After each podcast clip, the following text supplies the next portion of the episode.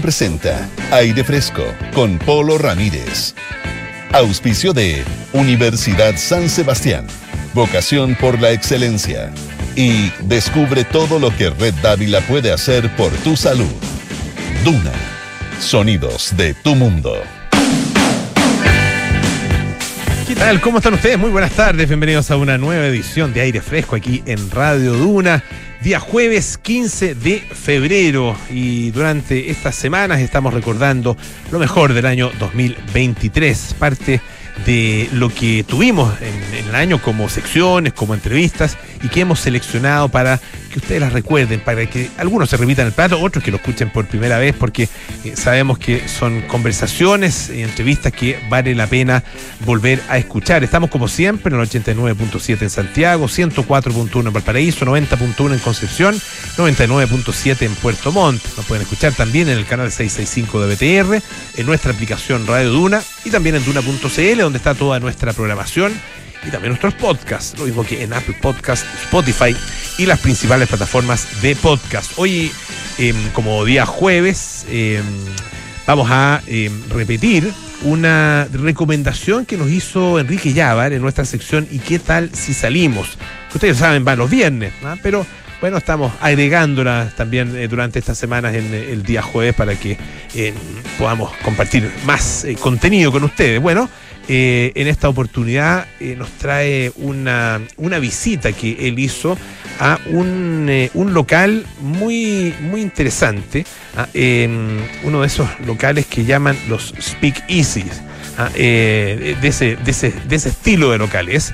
y bueno, obviamente que es em, una especie de secreto muy bien guardado, pero que Kiki Yavar comparte con nosotros. Y tenemos también el recuerdo de una interesantísima entrevista, una de las entrevistas que a mí por lo menos me dejó más, más contento porque se trató de eh, una, una mujer eh, absolutamente excepcional.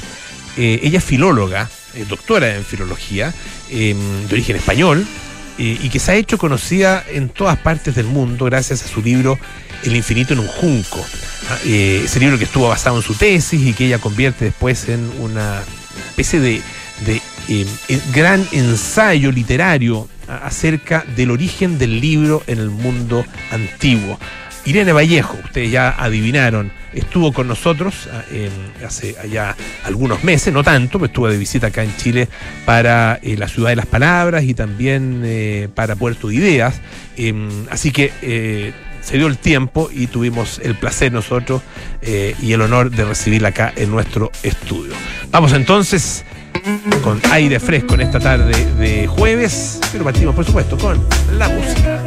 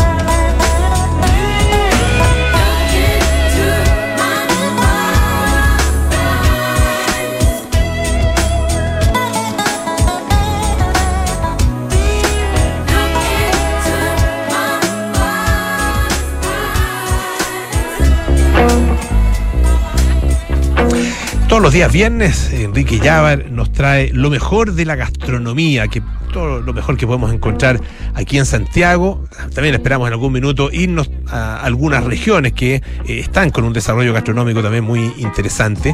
Y mm, bueno, probó ah, durante todo el año 2023 muchísimos lugares distintos, muy variados. Ah, lugares con cosas ricas para tomar, cosas ricas para comer también. Y nos trae entonces todo eso en nuestra sección. ¿Y qué tal si salimos? Algo para comer, algo para tomar, un lugar nuevo para conocer. ¿Y qué tal si salimos? Con Enrique Llávar en aire fresco. Buenas ideas para salir, para pasarlo bien, para comer rico, para tomar unos buenos tragos. Siempre con mesura, con moderación, por supuesto. Por supuesto. Eh, con responsabilidad. ¿Cómo estás, Kike Llávar? Muy bien, ¿y tú, Polo? Bien, también. Aquí con muchas ganas de saber eh, los detalles del lugar donde fuiste esta semana, porque al- algo he escuchado y se ve bueno. Claro, he estado haciendo ahí algunos spoilers en, en la oficina, Sí. pero eh, la gracia, y va a ser un, un ¿y qué tal si salimos distinto? Porque no puedo entregar mucha información de la dirección, Ah, ¿ya? ¿ya? No puedo entregar... Veo clandestino esto. Es, es un speakeasy. Ya. Un speakeasy que usted dirá que es un speakeasy. Eran estos bares clandestinos que nacieron en Estados Unidos en la época de la prohibición, donde eh, se creaban algunas dinámicas para en algunas cantinas donde no se vendía alcohol porque estaba prohibido, poder generar algún grado de comunicación con eh, la gente que podía vender alcohol para que un mozo, un metre te trajera al- algún trago con alcohol, pero de manera muy sutil, muy piola. No sé si alguna vez alguien ha tomado, no sé, pisco sour en taza, como si estuviera Ah, sí. tomando. Yo me acuerdo en, en, en Angelmó antiguamente, eh, te vendían eh, vino blanco ¿Ya? en taza de té. Claro. Eso me parecía tomando tomando una tacita de té así era vino blanco. Bueno. comiendo almejas o comiendo ostras, qué sé yo. Eso eh, es parte de la estética que tiene este bar que se llama así, Speakeasy. Ya, Igual. Ah, ya, es el nombre. ya. Eh, y que obviamente tiene esta gracia de ser un lugar oculto donde se reserva por el Instagram, que ese sí lo puedo dar, que es el speakeasy.bar. Speakeasy es S P E A K E A S I. ¿Ya? Eh, para que ustedes lo vayan a buscar, el Speakeasy les va a salir ahí en Instagram y ustedes pueden hacer las reservas. Cuando hagan la reserva, les van a empezar a dar una serie de códigos.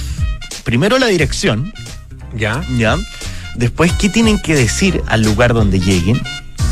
Y en algún minuto van a entrar a un baño de empleados, Ya. ¿ya? A un baño de empleados que está cerrado y que se abre, lo abren ahí con un timbre. Y dentro de ese baño van a tener que tirar la cadena. y cuando tiren la cadena, al costado de ustedes van a aparecer unos ojos que les van a pedir una contraseña. Y ahí se abre este espacio. Un espacio Está increíble, bueno, está bueno. Como- con una como decoración. acertijo, así. De todas maneras, eh, con una decoración muy old fashion, con donde las luces rojas son las que priman en un ambiente bien íntimo y donde las dos personas que trabajan ahí, eh, que es una persona que atiende las mesas y un barman o barwoman, se encargan de que la experiencia de la noche sea completa y que todos los que están ahí se transformen en amigos. ¿Ya? Ya. De repente me tocó, por ejemplo, así como empezaron a llegar algunos shots a la mesa que eran cortesía de la casa. Y eh, era como, ya, vamos, eh, esperen todos porque vamos a hacer un saludo. Ya. Y había alguien que se había cambiado de trabajo, por ejemplo. Ah, muy bien. ya. Dijeron como vamos a, a brindar por Carolina que se cambió de Ya, trabajo. por la y pega todo nueva. con Ah, mira. Ese nivel Pero de po- es poquita gente, sí. poca gente. Poquita, ya. Que habrán, creo que 18 personas máximo, Ah, en un espacio bien reducido, eh, lo que hace que todo esto sea un ambiente muy íntimo y eh, con, una con un cierre que está para hacer un bar un poquito más tarde. Cierra a las dos y media. Ah, ya. Claro, entonces es muy interesante, muy entretenido eh, lo que están haciendo en el Speakeasy, que tiene una coctelería de autor increíble y la posibilidad de probar toda la coctelería clásica. me mostraron la carta de coctelería clásica y unos cócteles que yo no conocía. Ah, mira. Y realmente Y eso, esto es decir. y te prometen una ejecución perfecta de los cócteles. Y fui probando algunos, como por ejemplo el Truficilin, que es una variante del penicilin y tiene whisky de manteca tostada y trufa, una miel caramelizada, jengibre, un jugo cítrico. Es realmente un, un trago muy rico que dije como si estuviera resfriado, me encantaría tomar esto. Porque mezcla muy bien los cítricos con la miel. Ya, Y viene, y tiene, y tiene ah, como. Tiene trufa también. claro. ¿Ya? Entonces la trufa se sienta al final. Ya. Cuando uno traga y respira, cuando, ya sin líquido en la boca, ahí aparece un poco el, sabor de Ah, la mira. trufa, Ya. sin ser invasivo. Es un sabor que aparece de verdad cuando tiene que aparecer y no se queda. Hay algunas trufas que son que se quedan bien pegadas en la boca, este no. Mm. Eh, y un trago realmente muy equilibrado, con un volumen de alcohol perfecto. Eh, son un lugar donde promueven el consumo responsable de alcohol, entonces en todo minuto te están rellenando vasos de agua que están ahí eh, de, de manera de cortesía, donde uno, la idea es estar un rato bien importante y preparar una carta que está hecha para poder acompañar estos tragos, porque los tragos en el fondo son los protagonistas de esta experiencia. Entonces, por ejemplo, partí con un crudo árabe, que son unas bolitas de carne en tártaro y burgol, que es como Ujú. un cubbe, eh, acompañado de Qué un bueno cebollín picado. Qué Increíble. Y realmente estaba hecho muy bien, perfectamente ejecutado. Eh, está, obviamente está alineado con pimienta negra fresca, aceite de oliva, gajos de limón y un pampita frito. Que Ah, me pareció muy interesante porque el pampita al final queda como una galleta. Ya. Mira, rico. Entonces, se usa, se puede usar el pampita como para poder a- a- eh, acompañar como si fuera un chip, o también para poner arriba este crudo bueno. Hacer árabe. Una especie de canapé. Claro. Y de verdad, la Mira. combinación perfecta, Está bueno. increíble y muy de bar. Ya. Que es como realmente como empezar a picar. A. Y también Mm. tiene una tabla que se llama Tabla de María Antonieta, que es una tabla de quesos, charcutería y encurtidos de la casa, que es para dos a tres personas, como para ponerla al centro. E- ellos tienen un, un nivel de detalle que es impresionante. Toda la losa es porcelana antigua. Ya. Ah, qué bonito. Eh, los cubiertos son de plata. Ah. Y la cristalería que utilizan en sus vasos realmente es increíble, junto a otros vasos que tienen algunas dinámicas de cerámica, todas hechas a mano, lo que hace que la experiencia, eh, la luz y todo cierren de una manera espectacular y que uno se desconecte de lo que está pasando fuera del mundo. Qué interesante que, que pongas eh, hincapié en, el, en, en esos elementos que realmente uno los pasa un poco por alto. ¿Ah? Eh, pero son parte fundamental de, de- de la experiencia y de, y de hacer que esa experiencia sea, sea única. De Ah, todas maneras. Porque, porque, claro, finalmente no se parece a, a, a otro. Pueden tener algunas cosas, eh, algunas similitudes con otros lugares, otras experiencias que uno ha tenido, pero eso le da eh, esa, esa identidad. De todas maneras, me porque gusta. Uno puede recibir, eh, puede estar sentado con dos o tres personas en una mesa y todos van a recibir platos distintos de porcelana muy antigua, todos muy finos, la mayoría importados, y uno también puede ver los distintos diseños, la- la- los cubiertos de plata también, todos son casi que artículos coleccionables con los que uno termina comiendo y lo que en general uno en el diario no tiene la oportunidad de enfrentarse a esa losa de tan alta calidad eh, y de antigüedad y bueno, y ellos corren el riesgo porque todos esos artículos son muy caros y pues. dentro de un bar, en un restaurante, esas cosas en general se quiebran. Claro, puede, Así que- puede haber merma. Sí. De todas maneras, Sí. pero la, la gracia es que ellos no escatiman en esto y realmente les interesa que todo sea de primera línea. Y ahí probé un trago que se llama Bosque Encantado, que es ron añejo. eh, todas las etiquetas de, de lo- los licores son de verdad de altísima calidad. Tiene siete especias, plátano, limón, un bitter de cacao. Este trago realmente me llamó muchísimo la atención porque se sienten estos tonos especiados con un toque dulce y al final también eh, una esencia muy maderosa que llama muchísimo la atención y que viene en un vaso que está hecho con la forma de un cangrejo ¿ya? Y con una losa como estriada, desgastada, que se hizo, se desgastó a mano. Y se llama Bosque Encantado porque abajo el vaso tiene una luz verde que hace que se pareciera como un líquido radiactivo el que uno se está tomando. Así que también es muy entretenido las sensaciones, todo lo visual que pasa en el Speakeasy te traslada a un lugar muy interesante. Y probé también unas tostadas catalanas que están hechas con un pan de masa madre muy rico, un mascarpone que estaba hecho ahí en la casa, unas frutas de estación que en este caso me tocaron higos, Ya, que mezclan bueno. muy bien, un lomo curado, aceite de oliva y una reducción de aceto balsámico. Imagínate esa combinación, Polo. Uh. Está bueno. O sea, realmente increíble. Cuando hablo de tostadas son tostones Ya. Importantes que Ah, ya, vienen ahí, ya. eh, lo que hace en el fondo que nadie vaya a quedar con hambre y que también uno pueda compartirlo. Yo creo que pueden comer cuatro, una tostada ahí Ya. bien considerable y que de verdad el sabor y todo te va ayudando muy bien a ir mezclando y ir probando. Imagínate esta reducción de aceto balsámico que deja el paladar bien arriba con el mascarpone que es un, un queso más relajante, hace que la combinación sea muy precisa y muy fresca para poder acompañar los tragos. Y después me fui a probar un trago más seco, que es donde en general los grandes bartenders muestran un poco de, de sus cartas bajo las mangas. Y probé un trago que se llama Un fresco y amargo oportunista, que tiene Jack Daniels Gentleman, un oporto de ciruela y eucalipto, vermú roso, vermú rosado y campari. Es un trago seco, herbal, amargo, que es una mezcla perfecta entre un Negroni y un Boulevardier mezclado y que realmente te llaman a probar. Y ahí probé unas croquetas paisas que son como una especie de arancini, eh, que están hechas con arroz y queso mozzarella frito, acompañado de una salsa agridulce de maracuyá que tenía un picante de chiracha Ah, perfecto. Y arriba un patacón, un plátano frito y alioli. O sea, imagínate esa mezcla Está bueno. que a mí me encanta mucho Sí. el agridulce y esa mezcla para ir acompañando tragos que tienen distintos sabores, que tienen distintas sensaciones en boca, me llamó muchísimo la atención. Y cerré con un Pink Baby, que es un trago que está hecho en base de, gin, London Dry, ron blanco, ron de coco, frutilla y un suero de leche.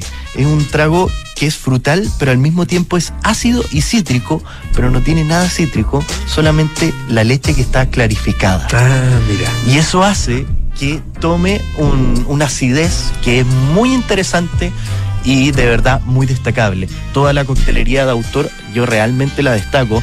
Probablemente uno de los lugares donde van a encontrar mejor técnica, mejor preocupación en la presentación y donde la experiencia que van a vivir va a llamar muchísimo a instagramearlo todo y a poder incluso conocer gente nueva porque realmente todo lo que se vive ahí es muy íntimo. La música también tiene algunos tintes de, de jazz, algunas cosas de swing eh, y algunas cosas que se van poniendo medio bailables porque en algún minuto de la noche hay una bola disco en la mitad del salón que se prende y empieza a articular todo lo que está pasando. Oye, está muy bueno el panorama. El Ah, panorama, sí, de todas maneras. Ya, pues excelente. Y para día viernes, ideal. Así que El Instagram, re- si lo puede. Es el Instagram Speakeasy. es el speakeasy.bar. El Speakeasy. Sí, el logo es un logo rojo para que usted lo busque ahí en Instagram y eh, tiene que empezar a, a enviar mensajes porque solamente se entra con reserva, incluso la dirección ahí te la dicen. Pero yo les adelanto, es un lugar que está en Las Condes, que tiene muy buen acceso y donde se puede llegar fácilmente. Excelente. Quique Llamar. ¿Y qué tal si salimos? Ah, Una gran, gran recomendación la de hoy. Muchísimas gracias. ¿ah? Igual. Muy bien. Antes de irnos a la pausa, un par de cosas muy importantes que recordarles. Universidad San Sebastián, primera universidad chilena acreditada internacionalmente con estándares de la Unión Europea por seis años. Esto por la agencia alemana ACAS. Conoce más en uss.cl y descubre por qué Red Dávila es la mejor opción para cuidar tu salud. Si FONASA o ISAPRE, accede a la mejor atención médica en sus cinco sucursales con cobertura en todas las especialidades. Además, los seguros Dávila Contigo ofrecen diferentes productos para entregarte la protección que tú y tu familia necesitan. Red Dávila es calidad a tu alcance. Hacemos un corte y volvemos con más aire fresco.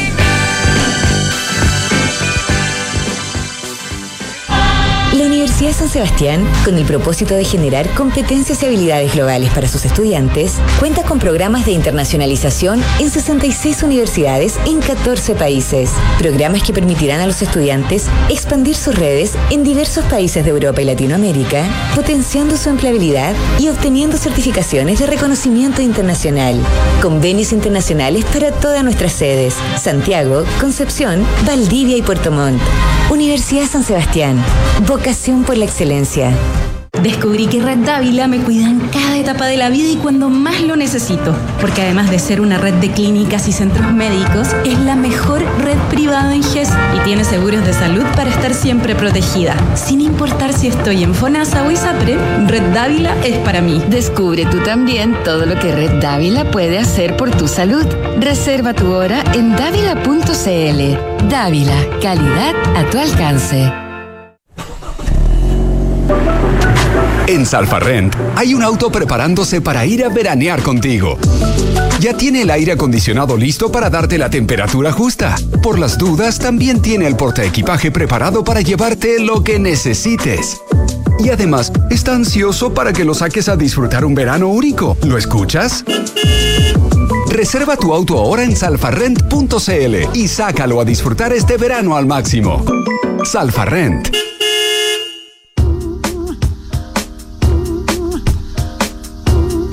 Irene Vallejo es eh, una de las eh, escritoras del momento, sin duda.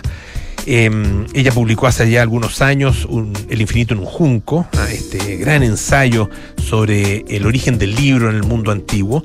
Y bueno, provocó realmente un impacto eh, a nivel universal, porque es un libro, es, es un libro em, por una parte muy interesante, muy bien escrito, muy esos libros que, eh, que uno disfruta ah, eh, en cada una de las frases, cada uno de los párrafos, esos libros que uno quiere que no se terminen nunca.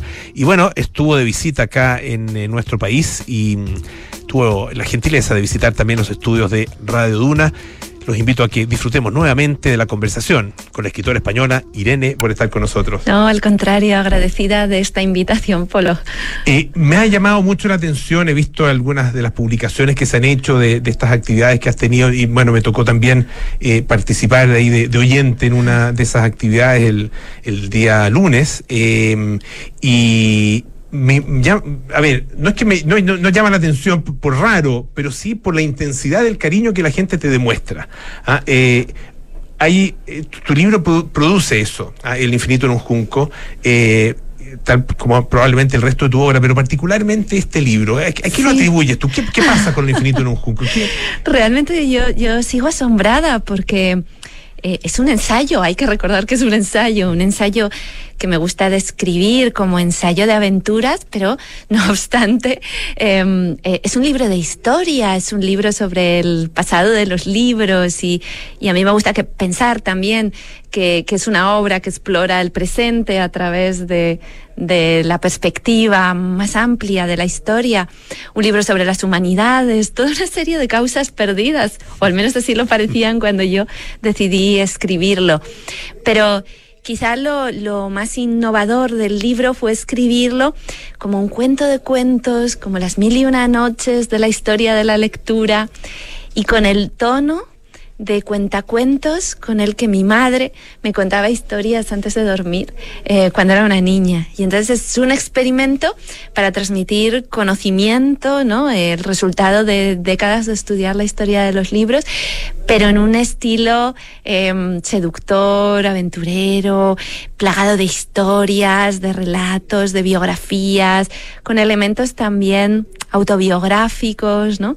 Y, es un libro que yo intenté que tienda una mano al lector, que se sienta parte de esta gran aventura de salvar los libros y, y que esta historia de amor le haga sentir que es el protagonista. Tú mencionabas a tu madre eh, y los cuentos que ella te contaba. ¿Eran cuentos sacados de libros? ¿Eran cuentos que ella inventaba? ¿Era una mezcla entre las dos cosas? ¿Y cómo eso fue, eh, a tu juicio, formando eh, esta vocación que además se manifiesta de forma muy temprana? Una vocación que ya, no sé, a los 7, 8 años ya estaba absolutamente definida. Tú querías ser escritora. Sí, es cierto que siempre desde que recuerdo, me pareció el oficio más fascinante del mundo. Y además, siendo niña, eh, escucha, leía libros y, yo no quería ser los protagonistas del libro, yo quería ser el escritor. Me parecía que esa idea de sentarte en una mesa e inventar mundos era lo más maravilloso que se podía hacer. Y sí, el origen está claramente en mi madre y en sus cuentos. Ella me leía libros, teníamos ese ritual de que ella se sentaba, abría el libro, ¿no? Cuando yo todavía no sabía leer y entonces a mí las páginas me parecían como, como hormigueros con hileras de insectos, ¿no? Eh, recorriendo un fondo blanco y, y, ella me parecía casi una maga que era capaz de, de conseguir que esas hormigas le hablasen. Y, era probablemente el momento más feliz de cada día, ¿no? Cuando nos reuníamos y ahí se sentaba a mi lado y, y, empezaba a desplegar las historias. No las inventaba, pero sí es cierto que tenía un gran talento natural de cuentacuentos para saber cómo utilizar las voces, cómo escenificar, dónde detenerse en el momento de más suspenso, siempre me decía, me está empezando a picar la garganta. y tenía esas argucias de narradora que yo lo recuerdo como si hubiera sido un teatro en el que yo era la única espectadora. Y así es como despertó mi fascinación por las letras y por las historias. Y luego he querido investigar precisamente que sabemos de las primeras bibliotecas, de las primeras librerías, de los libros más antiguos, de los que hay em, nociones, em, como que, de qué formatos se han hecho los libros, con qué materiales y sobre todo también la historia intelectual de las mujeres. Quería, antes de, ir a los libros, quería em, a ver si podemos conversar sobre algo que es previo eh, y requisito sino qua non, digamos, para la existencia del libro, que es la escritura. Sí. Ah, ¿De qué? ¿Qué impulsa, digamos, la invención de la escritura? Ah? ¿Qué, qué, hay detrás de la invención de la escritura? Eh, la escritura es, es muy interesante que, que, se inventa independientemente en distintas culturas eh, sin, sin, contactos entre ellas y e incluso en América hay, hay escrituras autóctonas que no tienen ninguna relación con la egipcia o la mesopotámica, que son las más antiguas que conocemos en Oriente. Y eso coincide con eh, la sociedad del Neolítico, cuando se empiezan a organizar la vida en, en, en los palacios, ¿no? Y hacía falta contabilidad y eso yo, yo lo cuento en el libro, ¿no? Como eh, los, la escritura se crea para las cuentas, pero después siguen los cuentos, ¿no? Eh, para la, primero para los inventarios, pero después para las invenciones. Y ya muy tempranamente empieza a haber eh, textos religiosos, himnos, oraciones, em, cosmogonías, em, hechizos, eh, textos legales, que también son muy importantes para las sociedades. O sea, la aparición de la escritura coincide con em, las, las, sociedades complejas. Y, y es además, para mí, me gusta describirlo así, como un triunfo en la lucha contra el olvido y contra la destrucción. Porque en la época oral, em, todo lo que se inventaban, los versos, las canciones, los poemas, los descubrimientos técnicos, em, cuando morían las personas, morían con ellos. No, no había ningún registro, nada que pudiera sobrevivir a las generaciones. Y los descubrimientos los tenían que volver a hacer cada generación porque era muy difícil mantener en la memoria em, todos los hallazgos de, los antepasados. Y por eso me, parece hermoso, ¿no?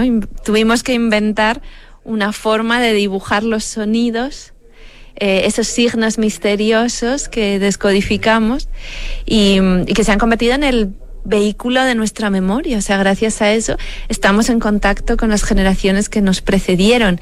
Y de la misma manera que el pasado se conserva, tenemos esa esperanza de que nuestros sucesores nos recordarán a nosotros.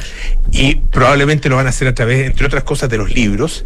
Eh, ¿Por qué surge el libro eh, y cuál es dirías tú que han sido como los, los eh, principales, las principales manifestaciones del libro y las principales expresiones, digamos, del libro como, como formato? Me gusta decir que, mm, claro, con la invención de la escritura, nuestros antepasados pues miraron alrededor pensando que en qué materiales podrían trazar esos signos.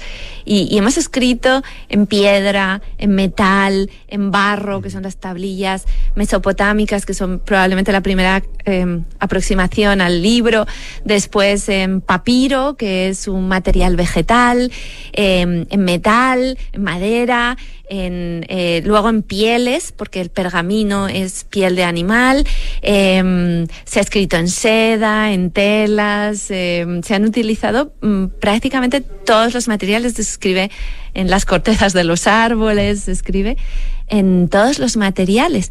Y, mm, y, ahora escribimos con luz, que también es una bella metáfora.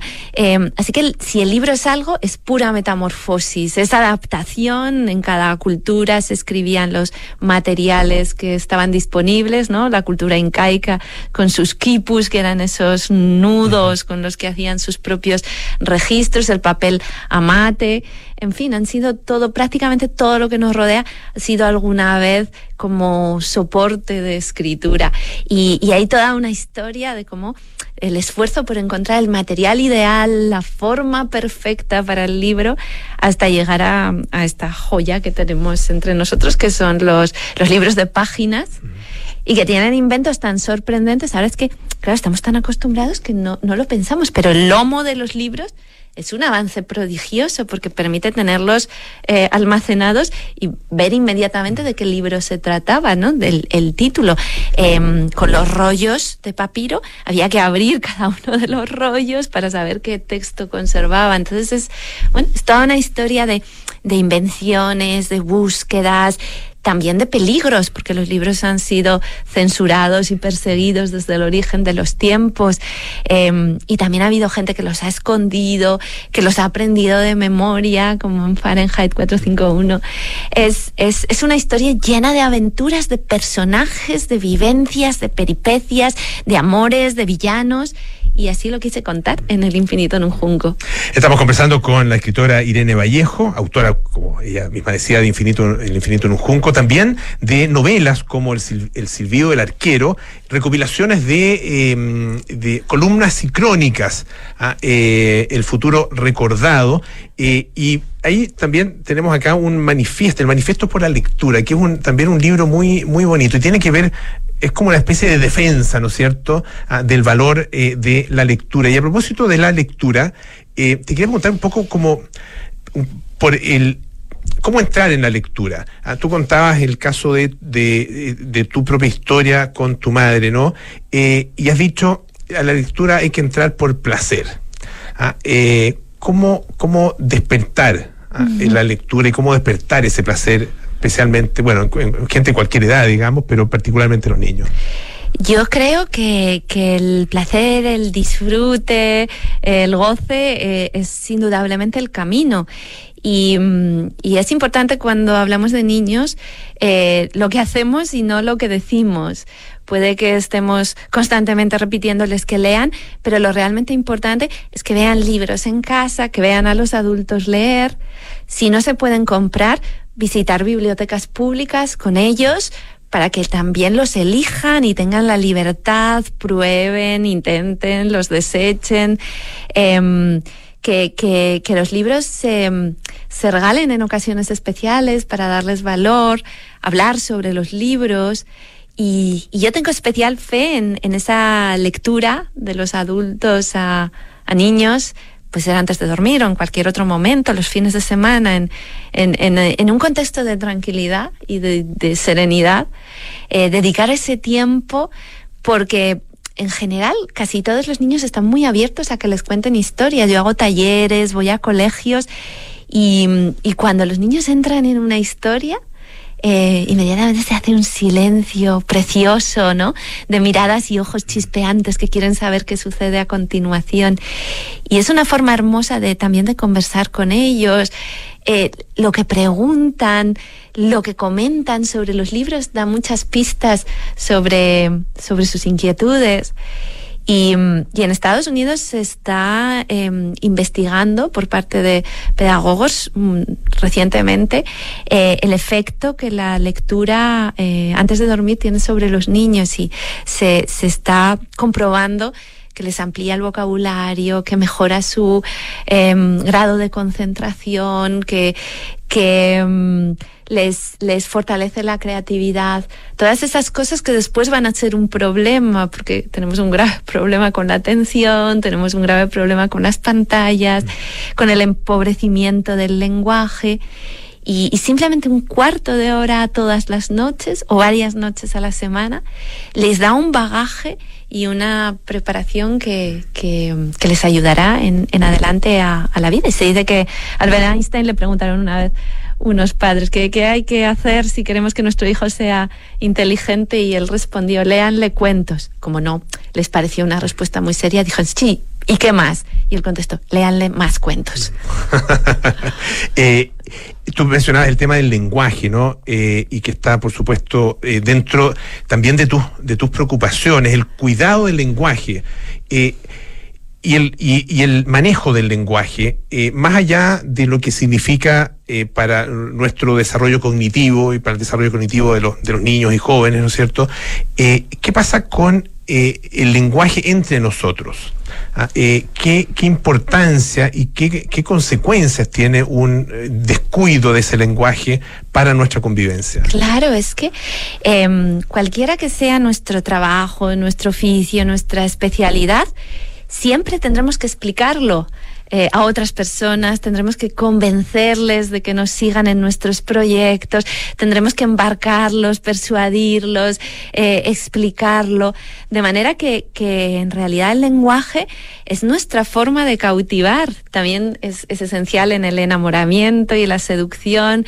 Eh, nos contamos a nosotros mismos, nos relacionamos con los demás a través de la palabra y especialmente en democracia eh, la palabra es, es, muy importante porque la democracia se construye en base a los consensos y los consensos necesitan el debate y la, y la conversación. Entonces creo que en un mundo cada vez más polarizado y, y crispado por unas redes que premian el enfrentamiento y la violencia, eh, es muy importante que, que, cuidemos la salud de las palabras, que pensemos cómo nos expresamos y seamos conscientes de ese enorme poder que tienen eh, las palabras. Y, y, es una cosa que, que los psicólogos han comprobado, que, que la huella de una de esas frases que nos provoca un gran dolor, eh, puede prolongarse durante años y años, quedan impresas en la memoria, ¿no? Una frase despectiva, un insulto, tienen un, un, un poder de, de, de destrucción enorme. Y en el otro sentido, una frase de aliento en un momento difícil eh, tiene un efecto multiplicador eh, asombroso. Entonces, ser conscientes de este poder y utilizarlo con, con dulzura, con, con buena fe y, y, realmente intentar escuchar a los demás cuando hablan, no, no clasificarlos inmediatamente con una etiqueta como es tan tentador en este mundo de la polarización y el conflicto, sino de verdad escuchar a las otras personas, abriéndonos a, a ellos, a su mensaje. Y, y, de esa manera estamos cuidando algo que es enormemente valioso, que es eh, estas sociedades plurales en las que podemos ser, podemos pensar, podemos discutir, podemos disentir y sin embargo seguimos siendo comunidades, ¿no? Comunidades que sienten, se sienten unidas eh, en un proyecto común. Eh, en algún sentido, y a propósito de lo que tú dices, el, eh, la promoción y la em, eh, preponderancia que han tenido que la, esa misma promoción de ciertas identidades hace que el lenguaje se, se ponga en tensión, digamos. Ah, estoy pensando en, eh, en, algunas minorías, por ejemplo, eh, y en la manera como eh, el nombrar a esas minorías o el referirse a ellas en distintos ámbitos, digamos, en distintas circunstancias, pasa a ser muy delicado. Ah, ese, ¿qué, ¿qué, pasa con ese cuidado y el impacto que ese cuidado está teniendo el, mismo uso del lenguaje. Nosotros lo vemos, por ejemplo, actualmente en Chile, nuestras autoridades, ¿no es cierto?, que remarca mucho eh, una intención de eh, utilizar un lenguaje inclusivo. Sí, a ver, esta, esta es una cuestión importante porque mm, efectivamente. Eh, la forma en la que nombramos las cosas, eh, los ángulos ciegos, aquello para lo que no existe una palabra, ¿no? Em, son aspectos muy relevantes de nuestra vida pública. Yo cuando era pequeña eh, sufrí bullying, acoso, y, y, era una situación para la que no existía una palabra. Yo, yo, no sabía cómo llamarlo y al no saber cómo llamarlo no podía explicarlo ni transmitirlo ni, ni darles a los adultos la sensación ¿no? de, de todo lo que estaba yo sufriendo por ese tipo. Decía, no, pues me, me insultan tal y todos contestaban, bueno, cosas de niños, qué importancia tiene, ¿no? Eh, eso pasa siempre. Eh, es importante que existan las palabras para mencionar el mundo. Es que hay muchas cosas que hasta que no las nombramos, no las vemos. Es como si no existieran, como si estuvieran em, silenciadas y amordazadas. Entonces es, es muy importante efectivamente cuidar el lenguaje, pero también es importante eh, no, no, no, caer en la tentación del eufemismo, porque el eufemismo es otra forma también a veces de, de eludir la realidad y de eludir nombrar las cosas Mm, por, su realidad, ¿no?